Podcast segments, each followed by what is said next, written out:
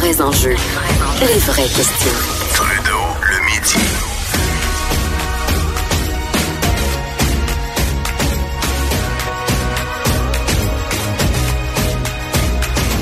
Cube Radio. On est toujours en attente de la sentence euh, qui sera euh, donnée, imposée à Alexandre Bissonnette. Mais parallèlement, il y avait Bruce McArthur, on en a parlé hier, un tueur en série euh, qui lui aussi, au Canada, devait recevoir aujourd'hui sa peine. C'est huit meurtres, lui, qu'il a été connu, qu'il a commis. Et on demandait seulement qu'il y ait deux 25 ans qui soient additionnés plutôt que 8 fois 25. Donc, le juge devait décider entre 25 et 50 ans. Ça vient tout juste de tomber. Il aura 25 ans. Donc, on a choisi d'y aller avec seulement le minimum. Est-ce que c'est euh, dans ce sens aussi que le juge Judd va aller? On devrait le savoir au cours des prochaines minutes. Geneviève Peterson, animatrice de l'émission Les Effrontés, est avec euh, moi. Elle est en studio à Montréal. Salut Geneviève. Bonjour Jonathan.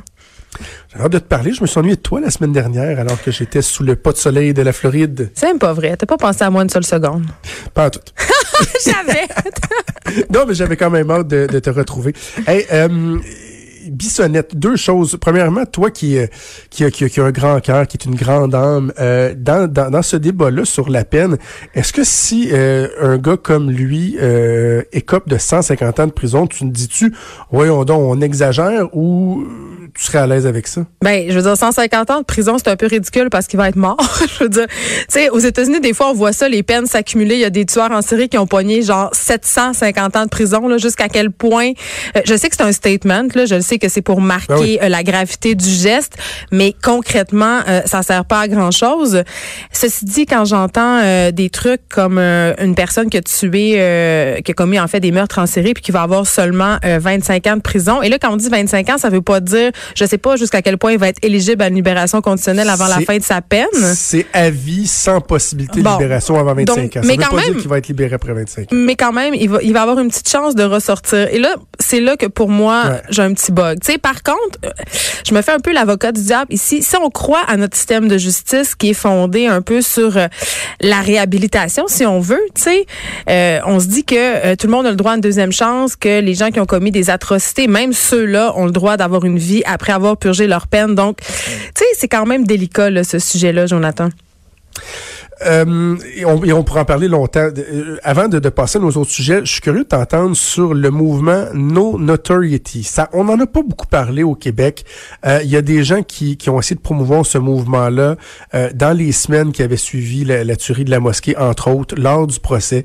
Il y a quelqu'un qui a écrit une lettre ouverte dans le Soleil aussi cette semaine là-dessus. C'est un mouvement qui est, qui est en vogue, je dirais ailleurs dans le monde, entre autres aux États-Unis, où on dit lorsqu'il y a des tueurs de masse, des tueurs euh, en série, euh, on devrait, en tant que représentant des médias, on devrait totalement, totalement s'abstenir de nommer ah. le nom de ces personnes-là. Euh, parce que dans le cas, puis tu vois, j'ai essayé de le faire, Geneviève, dans l'ouverture, puis Christy, je l'ai dit trois fois son nom. Mm. Je voulais essayer de me donner cette discipline-là, de parler juste du, du tueur de la mosquée de Québec. Malheureusement, à trois reprises, j'ai dit son nom-là. On connaît son nom, alors que le nom des victimes, ce qui est le plus important, eux, ces noms-là, on les connaît pas. C'est pour ça aussi que j'ai voulu les nommer tantôt. Serais-tu d'accord avec ça?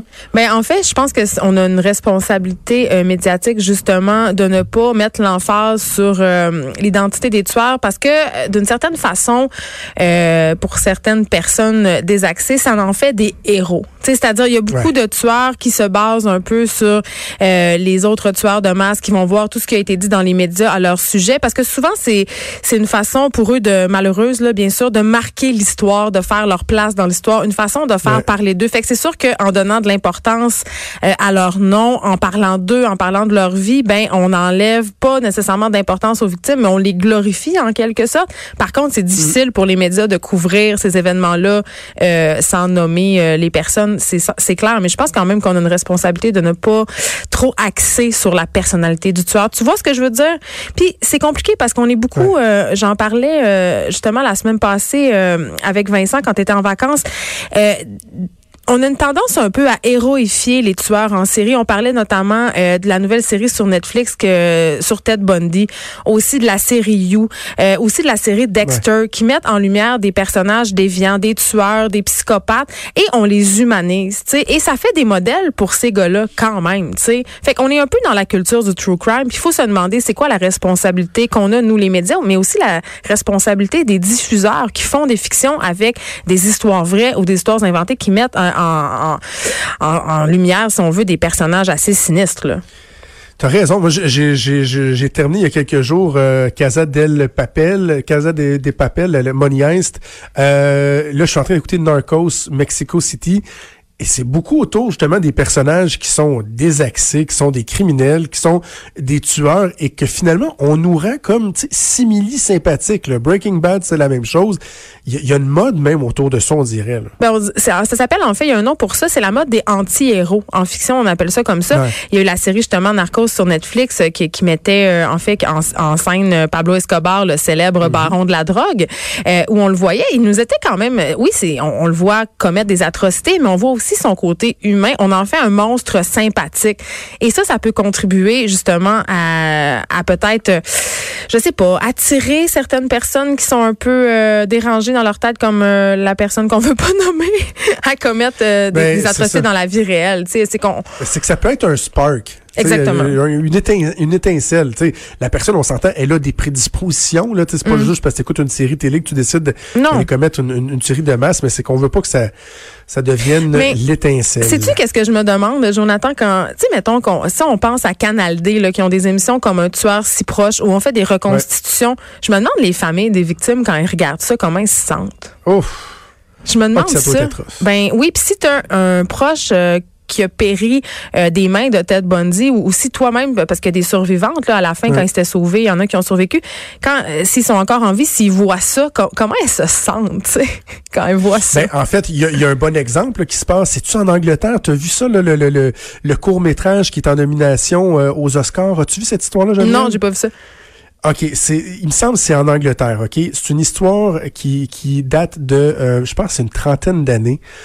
Deux jeunes garçons de 10 ans qui, euh, à un moment donné, se promène dans un centre d'achat, et tout ça avait été pris sur caméra, et kidnappe un enfant de deux ans qui était avec sa mère. Ils ont kidnappé l'enfant de deux ans, ils l'ont, ils en ont fait un jouet de torture pendant plusieurs heures, ils l'ont tué, puis ils l'ont laissé là, puis sont retournés chez eux vivre leur petite vie. Et deux jours après, avec les caméras et tout ça, les deux jeunes garçons de 10 ans ont été retrouvés. C'est une histoire qui avait euh, traumatisé ben le, pays à cette époque-là. Et là, il y a un cinéaste qui a décidé de faire un court métrage de 30 minutes sur cette histoire-là, sur les interrogatoires qui avaient été faits avec les deux jeunes de 10 ans, où on voit des reconstitutions, ce qui est arrivé au, à, l'enfant de 2 ans. Et il y a entre autres justement les parents du jeune de 2 ans qui disent, tu sais, 20, je pense ça fait 20 quelques années plus tard, euh, pourquoi? Non, mais ça satisfait quel besoin d'avoir ben, fait ça? C'est ça ma question. Moi, en tant qu'auteur puis créateur, je pense qu'on on devrait avoir le droit d'écrire ou de faire des documentaires sur n'importe quoi, mais il faut se demander toujours, c'est quoi notre propos? Puis quand c'est juste de montrer des atrocités, je pense qu'on devrait se garder une petite gêne.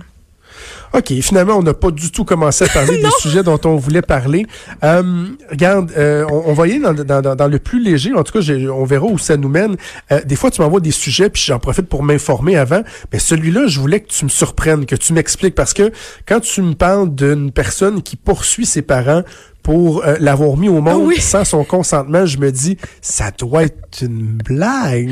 Ben non, je pense pas que c'est une blague. En fait, c'est des propos qui ont été rapportés par The Gordon. Puis euh, c'est en fait c'est un Indien qui est âgé de 27 ans, euh, Raphaël Samuel, qui a porté plainte contre ses géniteurs pour lui avoir justement, tu l'as dit, donné naissance sans son consentement. Et là, il dit, écoute, c'est pas vraiment une démarche que je fais pour nuire à mes parents. C'est c'est plus symbolique que d'autres choses. Il va pas poursuivre pour vrai. Mais lui, il, il remet en cause le fait de mettre des enfants euh, au monde. Ça, il, y a un, il y a un nom pour ce courant-là. Ça s'appelle l'antinatalisme. Oh. Oui, mais dis pas. Oh. non, non, dis pas. C'est sûr que nous, on se sent, on se sent challengé par ça, nous qui avons de nombreux enfants, Jonathan.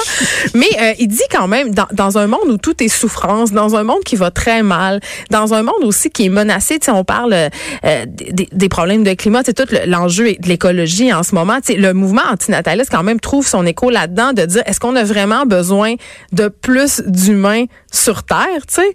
Puis ça, je dois dire que euh, je dois quand même lui donner raison à ce niveau-là. Tu sais, est-ce qu'on est-ce qu'on n'a pas la, la responsabilité? C'est très tabou, mais c'est une question qui est pertinente. Mais mais hein, est-ce qu'on n'a pas la responsabilité de moins se reproduire, tu sais, si on veut que cette terre continue, parce que si tout le monde se met euh, à faire deux trois enfants puis à vouloir vivre comme en Amérique du Nord, je veux dire dans deux ans il n'y aura plus de terre, ça va être terminé. puis en même temps, je me disais, je, lisais ça puis je me disais, est-ce que c'est l'enfant roi poussé à son paroxysme? Euh, ben, est-ce qu'un geste comme ça, ben un peu, de se dire, je vais poursuivre mes parents pour m'avoir mis au monde. Il y avait quelque chose là-dedans qui me faisait un peu sourire. Puis quand aussi on pense à tout le débat en ce moment sur le consentement, je me disais, oh, ça va très très loin cette notion de consentement-là. Mais je trouvais ça insolite, mais quand même intéressant euh, de le souligner dans la conjoncture actuelle, actuelle pardon, qui est écologique. sais moi, je le vois vraiment comme une espèce de revendication des groupes euh, écologistes. J'ai parlé euh, il y a deux semaines, j'ai reçu en entrevue un, un, écologiste qui avait publié une lettre ouverte dans le Devoir et ça a été une entrevue euh, assez particulière parce que le gars, on dirait qu'il assumait pas ses propos. Mais lui, ce qu'il disait, c'est que si on fait rien, il semblait tendre à suggérer, par exemple, qu'on arrête les avancées au niveau médical pour guérir les maladies, pour éradiquer les maladies. pour qu'il y ait une genre de sélection naturelle?